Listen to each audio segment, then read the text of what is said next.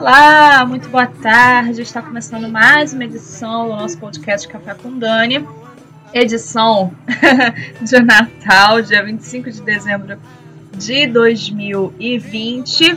Eu não sei se vocês vão gostar muito do episódio de hoje, mas eu gostaria que vocês ouvissem de qualquer forma, tá bom? Nesse podcast eu vou explicar por que que eu não comemoro Natal, tá bom? Espero que vocês ouçam com atenção. É, e ainda que vocês não concordem comigo, é, eu espero que vocês compreendam é, os motivos pelos quais eu não comemoro o Natal, tá bom? Já já a gente volta.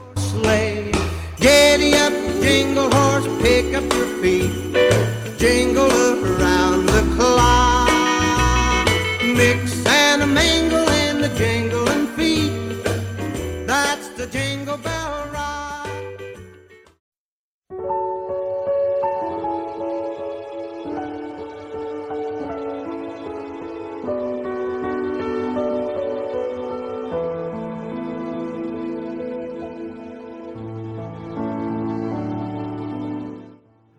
Muito bem, muito bem, pessoal. Estamos de volta com o nosso Café com Dani.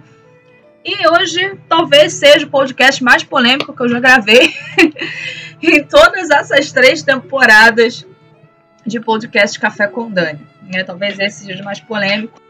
Talvez esse, esse seja o episódio que eu receba mais xingamento. Talvez seja o episódio que eu, enfim, mais apanho na internet. Talvez seja o episódio que deixa as pessoas revoltadas e furiosas e chateadas. É, mas é, eu preciso colocar aqui para vocês, né? Por que, que eu não comemoro Natal? É, se eu falar para você que Natal não tem nada a ver com Jesus, você pode até me chamar de maluca, mas é verdade. O Natal, toda essa coisa de Natal não tem nada a ver com Jesus a começar pelo dia do nascimento, que ninguém sabe que dia que é, é pelo período do ano em, em, em Israel, seria muito frio para os pastores apacentarem as ovelhas à noite, ou seja, não foi nesse período de ano, porque os pastores estavam é, com as ovelhas é, à noite é, pastoreando, porque era um período, um horário mais fresco. Então, significa que estava quente. Então, não era nesse período, né? Que no hemisfério norte é frio, é inverno. É, e outra coisa, o próprio Senhor Jesus nunca que nos é, ordenou, pediu ou qualquer coisa do gênero, ele nunca recomendou é, é, comemorar Natal. Muito pelo contrário. Ele fala que nós temos que nos lembrar da sua morte e não do seu nascimento. Mas isso eu vou explicar mais para frente.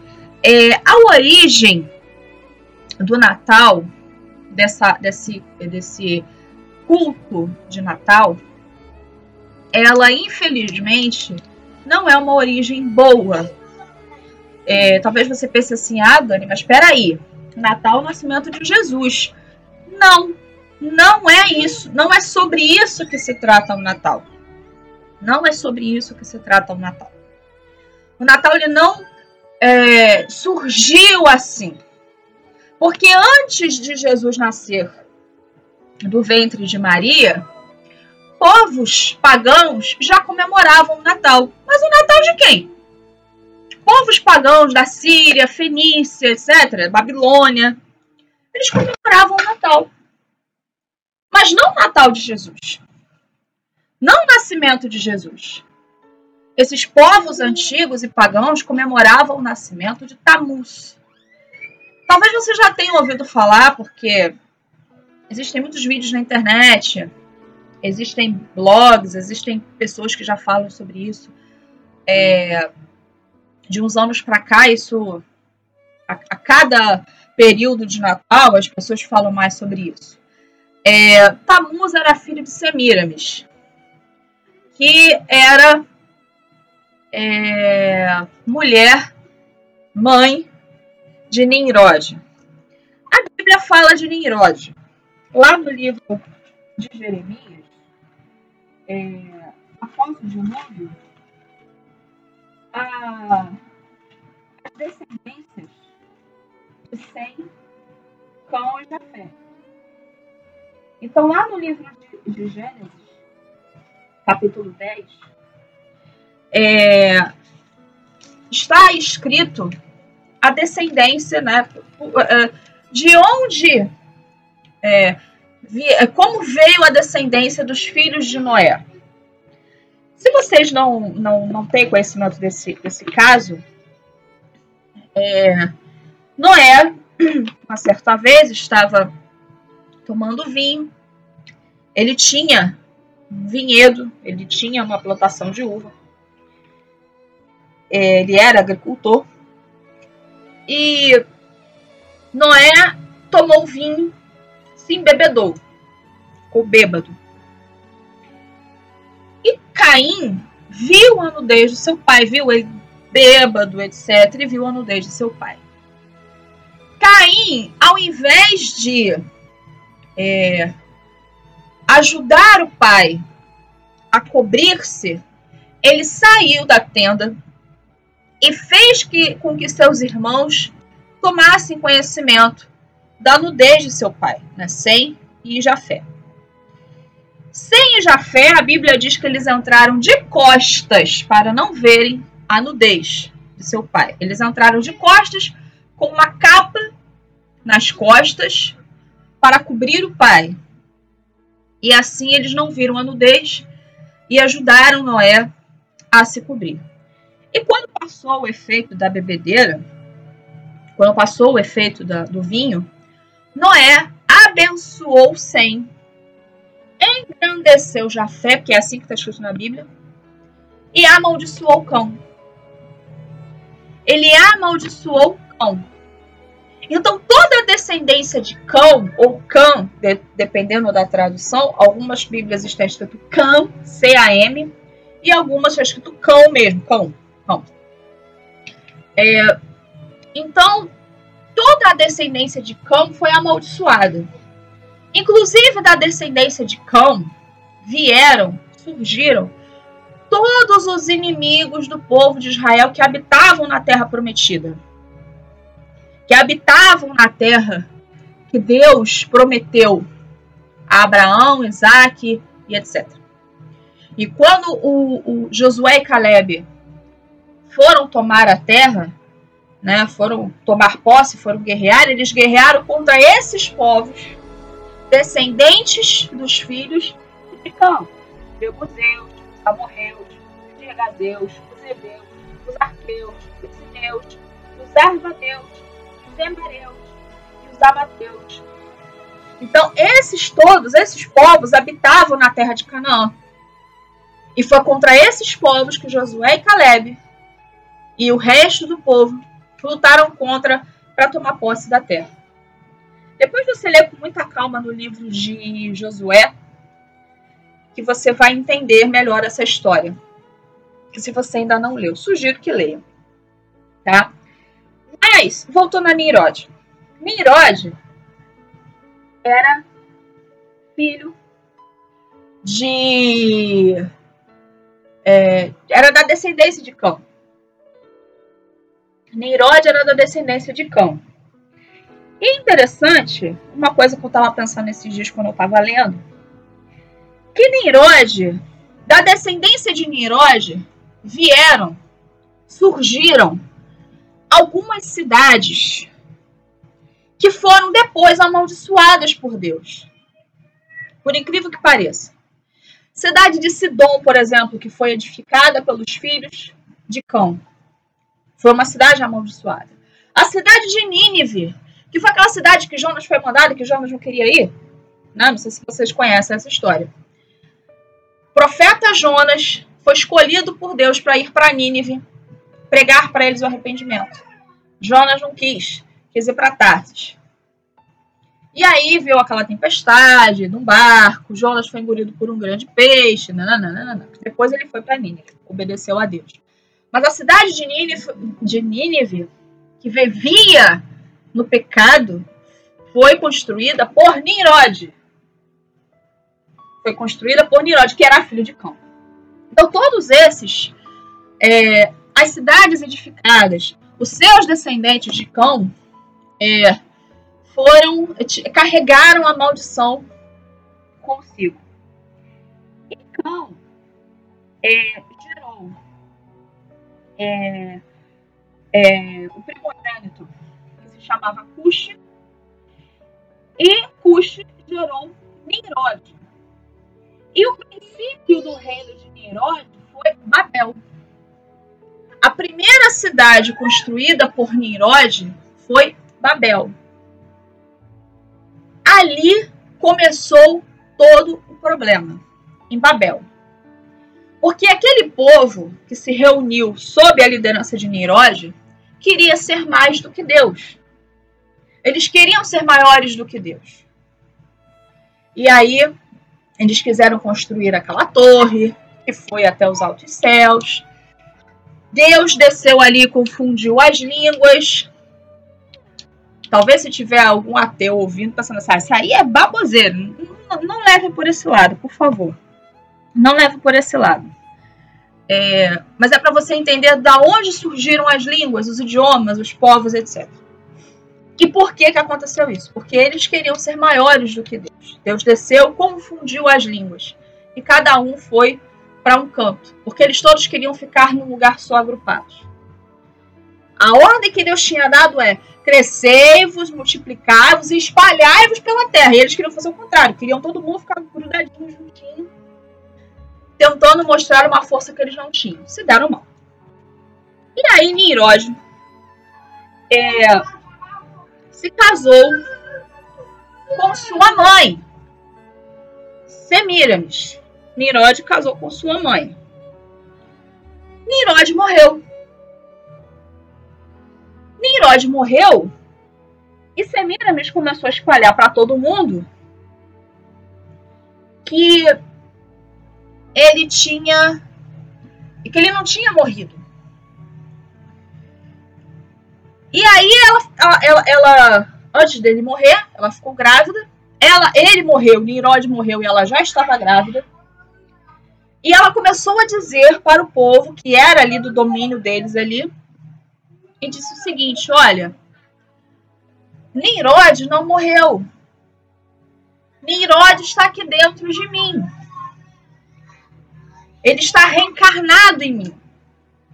Ele não morreu, seu espírito permanece. E aí nasceu Tamus. E aí essa coisa da mãe e do filho surgiu aí. Essa coisa da mãe e do filho surgiu aí. É, nós temos, por exemplo, é, algumas imagens, algumas retratações de Maria e Jesus, certo? Só que existem retratações da mãe e do menino muito antes do nascimento de Jesus. Missionários católicos chegavam nas cidades onde eles iam evangelizar e lá eles encontravam a estátua da mãe e do menino. Mas não era Jesus e Maria, não era Maria e Jesus. Era Semiramis e seu filho, com o nome dado naquela cidade. Não é complexo de entender isso. Não é difícil de entender. Vamos abrir aqui, eu vou, eu vou abrir aqui um. É, vou abrir aqui e vou, e vou ler para vocês o resumo é, da história de Tammuz. Esse ele foi, como, como eu estava explicando para vocês, ele foi conhecido é, por ser. É, Semiramis inventou essa, essa história de que Nimrod se tornou o sol quando ele morreu. E que Tammuz era o filho reencarnado, era, era Nimrod reencarnado nela, como Deus Sol. No Egito, nós temos isso é retratado com Ísis e Osíris. E em outros povos nós temos isso também retratados. Mas Deus nunca foi a favor disso. Deus, nosso Senhor, nunca foi a favor disso. Nunca foi a favor dessa baixaria de adorar um ser humano, colocar um ser humano como objeto de adoração, como Semiramis tentou e conseguiu que o seu filhinho fosse adorado no meio dos povos. E isso se tornou muito forte na Síria, na Fenícia, depois na Grécia, depois em Roma. Isso se tornou muito forte. Essa, essa prática se tornou muito forte. Essa prática se tornou tão forte que o profeta Ezequiel é, ele chegou a ver isso. O profeta Ezequiel ele registrou isso. Deus mostrou para ele e chamou isso de abominação. Lá em Ezequiel capítulo 8, versículo 12. No versículo 12, já começa assim. Então me disse, Deus dizendo para Ezequiel: Viste, filho do homem, o que os anciãos da casa de Israel fazem nas trevas, cada um nas suas câmaras pintadas de imagens, pois dizem: O Senhor não nos vê, Senhor abandonou a terra. Dize-me ainda: tornarás a ver abominações, tornarás a ver, desculpa, maiores abominações que, que eles estão fazendo. Levou-me à entrada da porta da casa do Senhor, que está no lado norte. E eis que estavam ali mulheres assentadas, chorando por Tamus. Mulheres hebreias, mulheres da casa de Israel, chorando por causa de Tamuz. Tamanha idolatria. Mulheres da casa de Israel, que conheciam a Deus, estavam ali pranteando por Tamuz. E na porta da casa de Deus, pior, o pior é isso, na porta da casa de Deus. Na porta da casa de Deus. Disse-me, Deus dizendo para Ezequiel: Existe o filho do homem, verás ainda abominações maiores do que estas. Então, é, Ezequiel viu isso. Para comemorar Tabus, eles tinham costume, esses povos, e, a, e, o povo de Israel acabou aderindo a essa prática por algum tempo, é, eles tinham um costume que, quando eu começar a falar aqui, vocês vão ficar meio, meio chateados comigo. Não fiquem, por favor. Tá na Bíblia, tá? Fiquem chateados com quem escreveu, não comigo. Vamos lá. É, lá em Jeremias 10, Jeremias 10, versículo 3. É, era um costume comemorar o nascimento de Tamuz, porque se comemorava o nascimento de Tamuz, tá? Porque Tamuz era a reencarnação do Deus Sol. Semiramis inventou essa historinha, tanto que o Egito adotou assim com força essa essa ideia com Isis e Osíris. E eles tinham um costume, de uma prática, que era a seguinte: está no livro de Jeremias 10, versículo 3. Vou ler. Não me xingue, não me julgue. Olhe na sua Bíblia, que a mesma Bíblia que eu tenho é que você tem. Olha lá. Quer reclamar? Reclame com o autor, não comigo. Porque os costumes dos povos são vaidade pois cortam do bosque o madeiro, obras das mãos do artífice, com machado.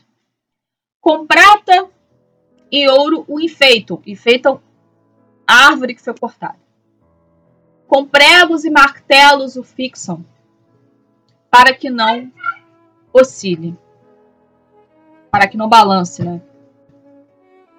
Lá no versículo 15, Deus fala assim: vaidade são, obra ridícula. Deus chama isso de obra ridícula. O costume que eles tinham era tirar uma árvore,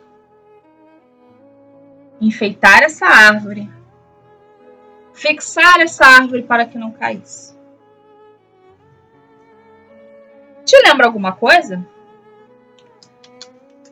Como eu falei, não reclamem comigo, não briguem comigo. Briguem com quem escreveu, não é comigo. Não é comigo que vocês têm que brigar, é com quem escreveu. Então, essa coisa de árvore não é, não tem nada a ver com Jesus. Não tem nada a ver com é, o Natal de Jesus, vamos dizer assim, que Natal de Jesus não, não existe, mas não tem a ver com esse Natal. Existe uma bagunça que, que, que acontece é, que conseguiram é, enfiar no meio da, da, da, dos cristãos, e isso não é de hoje, nós lemos lá em Ezequiel, que as mulheres do povo de Israel estavam chorando por Tamuz. Né? Estavam chorando por Tamuz. Então existe isso dos, dos cristãos aderirem certas práticas e acharem que não tem nada a ver. E acharem, não, peraí, tá tudo bem. Qual é o problema? Qual é o problema se eu fizer isso aqui? Qual é o problema se, se eu fizer isso? Se eu fizer aquilo outro? O que, que tem? Não tem problema nenhum. Só que essas pessoas não entendem que Deus, nosso Senhor, não se agrada disso. Como eu falei, Jesus nunca pediu para comemorarem o dia do seu nascimento. Nunca. Você nunca vai ver, em período nenhum da Bíblia, em evangelho nenhum do Novo Testamento, Jesus falando: comemorem o dia que eu nasci. Ele só vai dizer assim: é, comam da minha carne, bebam do meu sangue em memória de mim. Só isso. É isso que Jesus, Jesus instituiu a Santa Ceia. Não instituiu o Natal. E eu vou deixar um áudio aqui para que fique mais explicado, para que fique melhor explicado. Eu vou deixar um áudio aqui para o final de alguém explicando três motivos pelos quais não se deve comemorar o Natal, de porque o Natal não tem nada a ver com Jesus, embora eu já tenha explicado algumas coisas aqui. E eu espero que, que você que está me ouvindo não me critique nem me julgue. Mas pense, reflita. O período do Natal que era para era para ser, vamos colocar aqui. É, onde fica, entre aspas, o aniversariante? Ninguém lembra de Jesus. Ninguém lembra. As pessoas lembram de comprar cachaça, de comprar cerveja, de fazer churrasco, de fazer festa, de dar presente, de, de botar árvore, de tudo. Mas ninguém lembra de Jesus. Ninguém lembra. Se o Natal fosse mesmo uma festa, uma comemoração instituída por Deus, muitas coisas não aconteceriam em dia de Natal. Dia de Natal é o dia que as pessoas.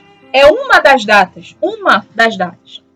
Em que as pessoas mais cometem suicídio, em que as pessoas ficam mais depressivas, em que há mais briga, mais discussão, em que há traições na cara de pau. O marido tá aqui olhando pra cunhada, por exemplo, na ceia de Natal, na cara da mulher. Quantos, quantos relatos eu já ouvi sobre isso? Briga em plena ceia de Natal. É aquela falsidade, ah, Feliz Natal, meia-noite, meia-noite e um já estão brigando de novo. Já tá todo mundo brigando. O dia de Natal é o dia mais hipócrita. Se a gente come, se, se, se é supostamente para se comemorar o nascimento de Jesus, por que, que o dia de Natal para alguns é o pior dia do ano? Não era para ser. Não era para ser. Na, na, na prática, não era para ser. Mas é o que acontece. Existem pessoas que o dia de Natal para elas é o pior dia, porque é o dia que ela tem que mostrar falsidade. Ela tem que botar um sorriso na cara que ela não tem. Ela tem que demonstrar uma paciência que ela não tem. Ela tem que aturar certos parentes que ela não gosta. Ela tem que dar presente para quem ela detesta. Ela tem que ficar em companhia de pessoas que não lhe agradam. Ah, mas é o espírito natalino. O espírito natalino. Essa coisa de espírito natalino é ilusório. Passa. Porque chega hoje, amanhã, dia 26, por exemplo, hoje já é dia 25, amanhã é dia 26, já briga tudo de novo. Já xinga de novo, já briga de novo, já fica de mal de novo. Porque se fosse realmente algo genuíno, isso não aconteceria. Mas isso é algo ilusório, passageiro. Você gasta dinheiro, você gasta é para abrigar as pessoas na sua casa, você é, se aborrece, você tem prejuízo e você não fica feliz. Você não se realiza. Existem pessoas que para elas o Natal é a pior data do ano, porque é a data que o marido foi embora, que a esposa foi embora, que o filho se matou, que o filho foi preso. Então essa coisa de espírito natalino, isso é ilusório, isso é ilusão, isso não tem nada de concreto. Ah, Dani, mas eu passei o Natal muito bem com a minha família, eu tive a minha ceia, eu fiquei com os meus pais, eu fiquei com todo mundo, a gente se dá muito bem, não sei o que, blá blá blá. A gente se dá muito bem, a gente estava todo mundo aqui, nós estávamos todos aqui reunidos e felizes, entre aspas, todo mundo aqui reunido e tal, e tal, e tal, e tal, e tal. Mesmo assim, isso é passageiro. Porque você não consegue, por exemplo, reunir a família desse jeito? Por que, você não consegue reunir a família desse jeito em outros dias? Ah, porque é feriado. Não, não é porque é feriado, é porque ninguém quer se reunir. Não é porque é feriado. Quando você quer, você reúne sua família qualquer dia. Mas existe essa desculpa do Natal. É o espírito natalino. De novo, vou falar outra vez. O espírito natalino. É porque no Natal todo mundo tem que se amar. Só no Natal? No dia da bandeira todo mundo se odeia, né? No dia da independência todo mundo se odeia. No dia do comércio todo mundo se odeia. Mas no Natal todo mundo tem que ficar ali junto. Mas nos outros dias você não liga pra sua mãe. Você não dá atenção à sua esposa, seu marido. Você não dá atenção aos seus filhos. Você não dá presente nos outros dias. Você só dá Natal. Você só faz as coisas no Natal. Isso é hipocrisia. Isso é hipocrisia. Por isso que essa coisa de espírito natalino, mais uma vez, é ilusão. Que faz você ser hipócrita. Te torna um hipócrita. Porque quando você é genuíno, você de fato é essa pessoa, você não espera Natal. Você não dá aquela desculpa assim, ah, não, Natal, espírito natalino, não sei o que. Você não espera Natal para reunir sua família, ou fazer as coisas, ou dar presentes, ou ser atencioso, ou ser mais presente. Você não espera que todo o dia que você acorda é Deus te dando uma oportunidade de você fazer diferente. Todo dia que você levanta é Deus te dando uma oportunidade para você fazer diferente. Não espere até o Natal para fazer diferente. Faça hoje. Faça agora. Faça neste momento. Não espere até Natal. E aí você vai ver, você fazendo isso todo dia, você vai ver como você nem vai precisar de Natal para ser feliz, para estar mais feliz. Você não vai precisar disso, você não precisa disso. Você não precisa disso. A Bíblia diz que a gente tem que nós temos que nos transformar pela renovação da nossa mente. Todo dia a gente pode fazer isso. Todo dia, você não precisa esperar Natal. Dia 24 de dezembro eu vou ficar bem com todo mundo. Aí dia 26 a gente quebra o pau outra vez. Lógico que não. Eu vou deixar, como eu falei, um áudio aqui. É, com algumas. Com, essas com esses três motivos. É, explicando por que não é, é inteligente comemorar o Natal. Eu espero que vocês ouçam com atenção e que vocês compreendam. Que, que, o Espírito Santo abra a sua mente, abra o seu entendimento para que você possa entender. Três razões por que Jesus não mandou celebrar o Natal. Eu vou falar com você sobre estas três razões agora. Jesus nunca mandou celebrar o Natal. Nunca. Você não encontra isso, aliás, não se sabe a data do nascimento do Senhor Jesus. Em nenhuma parte das Escrituras, de fato, você vê qualquer tipo de celebração de aniversário. As únicas duas celebrações de aniversário na Bíblia são de duas pessoas que não faziam parte do povo de Deus: Faraó, na época de Moisés, e Herodes, o rei Herodes, na época de Jesus, que foi quando ele mandou cortar a cabeça de João Batista, naquela festa. Então, festa de aniversário nunca foi um, parte da cultura do povo de Deus, porque na festa de aniversário há um, uma espécie de, digamos, de forma leve, mas uma espécie de idolatria. Né? Há uma espécie de adoração do eu. Então a pessoa ela recebe os louvores e o prazer, aliás, os louvores e a, os elogios dos seus amigos e familiares e se torna ali o centro das atenções, ainda que por algumas horas. Então, a Bíblia é silenciosa sobre aniversário. E eu não creio que isso seja por acaso. Mas, enfim, vamos falar do Natal, o suposto dia do aniversário do nascimento do Senhor Jesus. Jesus nunca mandou celebrar o Natal.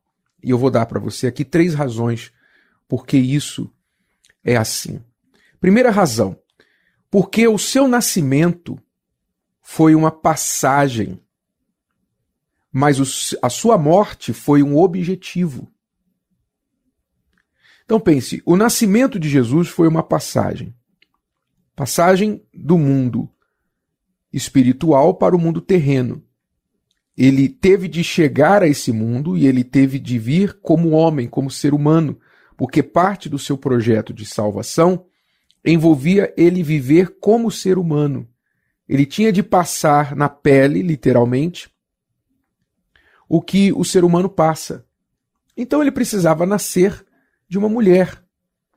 Por isso ele nasceu através de Maria, mas aquele nascimento foi a sua chegada, sua passagem do seu mundo divino para o mundo terreno.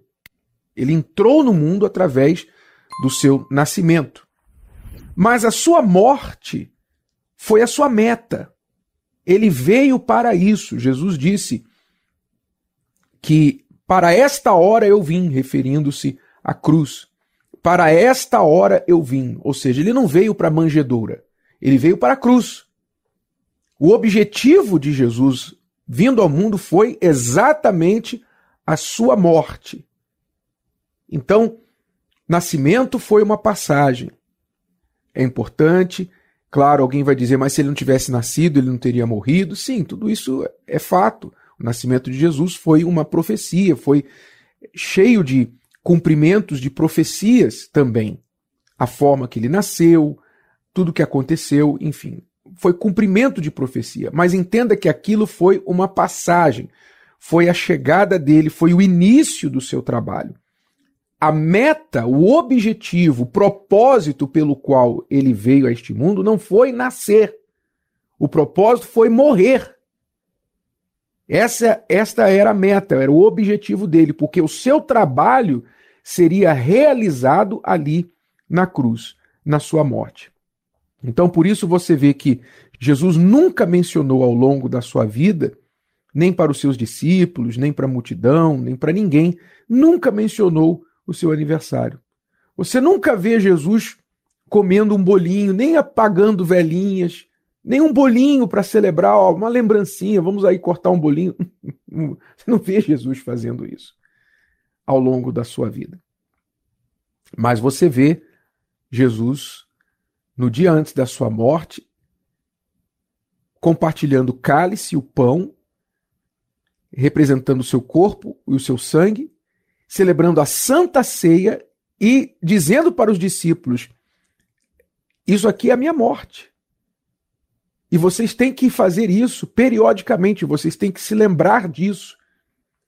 E Paulo disse: Toda, todas as vezes que nós comemos do pão e bebemos do cálice, nós anunciamos a morte do Senhor até que ele venha. Quer dizer, foi instituído como parte da nossa fé anunciar a morte de Jesus, não o nascimento, não o aniversário. A Santa Ceia foi para celebrar, marcar, eternizar o fato da sua morte. Isso é está além do que eu tenho aqui por objetivo de explicar. É, é o centro da Bíblia. Foi a morte do Senhor Jesus na cruz. Essa é a primeira razão. Seu nascimento foi uma passagem, mas a sua morte foi o objetivo. Segunda razão, ainda sobre esta primeira, ligada a esta primeira, foi a morte dele que nos capacitou a nascer de novo.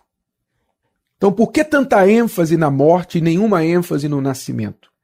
Porque foi na morte de Jesus que todos os que creem nele recebem o poder de nascer de novo. O objetivo de Jesus em ir para a cruz foi para que nós, os que cremos nele, recebamos o poder de nos tornar novas criaturas, pessoas nascidas de novo, ou seja, ele quer que a gente foque no nosso novo nascimento. O nascimento dele foi um fato histórico. Mas o que importa eu saber o fato histórico que Jesus nasceu lá na manjedoura e os, os uh, magos vieram e deram presentes, etc, etc. Saber da história, saber da cena da natividade, ter um presépio na minha casa. Que me adianta isso se eu nunca nasci uma nova criatura? Se ele nunca nasceu dentro de mim? de que me adianta o fato histórico como dado, como informação. Então, foi a morte do Senhor Jesus que nos deu o poder de nascer de novo, que é o maior milagre que uma pessoa pode experimentar, é o novo nascimento, sem o qual Jesus disse para Nicodemos: ninguém pode ver a Deus, muito menos entrar no reino de Deus. Então o foco é o nosso renascimento. E por isso, a sua morte. Então foi a morte dele que nos capacitou a nascer de novo. E terceira razão por que Jesus nunca mandou celebrar o Natal é a seguinte: porque ninguém vive caminhando para o berço, e sim para a sepultura. Ou seja, o ser humano não passa a sua vida pensando: olha, eu estou indo para o berço, eu estou caminhando para chegar no berço, vou virar um bebê de novo. Não. O ser humano, todo ser humano, passa a vida, caminha a sua vida sabendo de uma coisa. Nós não sabemos de muitas coisas sobre o futuro, não é? Nós não sabemos. Quem diria um ano atrás que 2020 seria o que seria. Ninguém, ninguém imaginaria o que aconteceu este ano. Pois é, a gente não sabe muito do que vai acontecer daqui a um minuto, daqui a uma hora, dez dias, um ano. Não sabemos muito sobre o nosso futuro. Mas uma coisa nós temos a certeza, e é fato: todos nós vamos morrer. Isso você sabe. Cedo ou tarde, você vai morrer. Então todos estão caminhando para a morte. A morte é o nosso destino. Quer você goste ou não. Jovem, velho, meia idade, homem, mulher, saudável, doente, não importa. Todos nós estamos caminhando para a morte. Então, este fato nos chama também a pensar na nossa salvação. Ou seja, o que vai acontecer comigo após a morte. Alguns dizem assim: não, acabou, morreu. Morreu, acabou. Acabou, morreu. Morreu, acabou. A morte é o fim de tudo, não existe mais nada. A pessoa morreu, acabou, cessou de existir. Há quem diga isso. Mas o trabalho do Senhor Jesus quando veio a este mundo e o que ele fez como objetivo de ir para a cruz e tudo que ele passou para morrer na cruz nos leva a prestar atenção que a morte não é o final. A morte não é o fim. Esta é a razão principal por que Jesus veio a este mundo. Porque a morte física não é o fim. A Bíblia fala de duas mortes. Fala da morte do corpo, que todos nós vamos passar, e fala da segunda morte, que é a morte da alma, que é a separação eterna da alma da pessoa de Deus. Se ela morrer em vida, nesta vida, morrer sem a salvação, morrer sem o Senhor Jesus. Então, porque ninguém vive caminhando para o berço e todo mundo está caminhando para a sepultura, Jesus coloca o foco sobre o que ele fez na cruz a salvação. O famoso versículo mais conhecido da Bíblia. Deus amou o mundo de tal forma que deu seu Filho único para que todos os que creem nele não morram, não pereçam, mas tenham a vida eterna. Aí eu pergunto a você: você tem a certeza da vida eterna? Você já creu no que ele fez? Você já decidiu o que você vai fazer com este fato? Porque talvez você está aí preocupado com as bolinhas da árvore de Natal. Você está preocupado para quem você ainda vai comprar um presente? Você vai correr aí, ai, tem que comprar um presente para o fulano, comprar um presente. Você está preocupado com todo mundo, mas menos com a sua alma, com o principal. Para onde vai a sua alma? Não se preocupe com o nascimento de Jesus. Preocupe-se com o seu novo nascimento e preocupe-se com a sua morte, porque para isso ele veio, ele veio para morrer e para isso ele veio para deixar a você o caminho para a salvação. Mas se você ignorar tudo isso e ficar perdido entre bolinhas de Natal, Papai Noel, presente, peru e não sei mais o que. Ah, meu amigo, minha amiga, quão infeliz você é.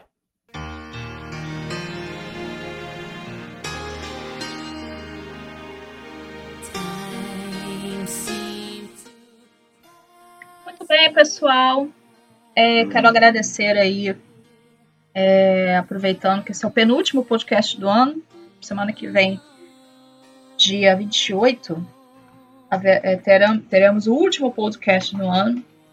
Eu queria aproveitar para agradecer a vocês que ficaram aqui, que nos acompanharam, que nos deram audiência, que compartilharam, que tiveram paciência comigo. é, queria agradecer a todos vocês, muito obrigada. É, sem Deus e sem a audiência de vocês, nós não estaríamos aqui. Então, muito obrigada a vocês, que Deus abençoe vocês. É, e que em 2021 nós possamos continuar juntos para continuar conversando, debatendo, falando de política, é, enfim. É, e eu espero que. E, e, vocês podem nos ajudar também a melhorar, dar dicas, ideias de como a gente pode colocar o podcast para ser melhor, é, melhorar, etc. Muito obrigada a cada um de vocês. Um beijo para todo mundo. Fiquem com Deus. Ah, não se esqueçam de se inscrever lá no nosso canal do Telegram, Café com Dani Oficial. Lá o podcast chega sempre em primeira mão para vocês, tá bom? Um beijo para todo mundo. Fiquem com Deus. Até a próxima. Tchau, tchau.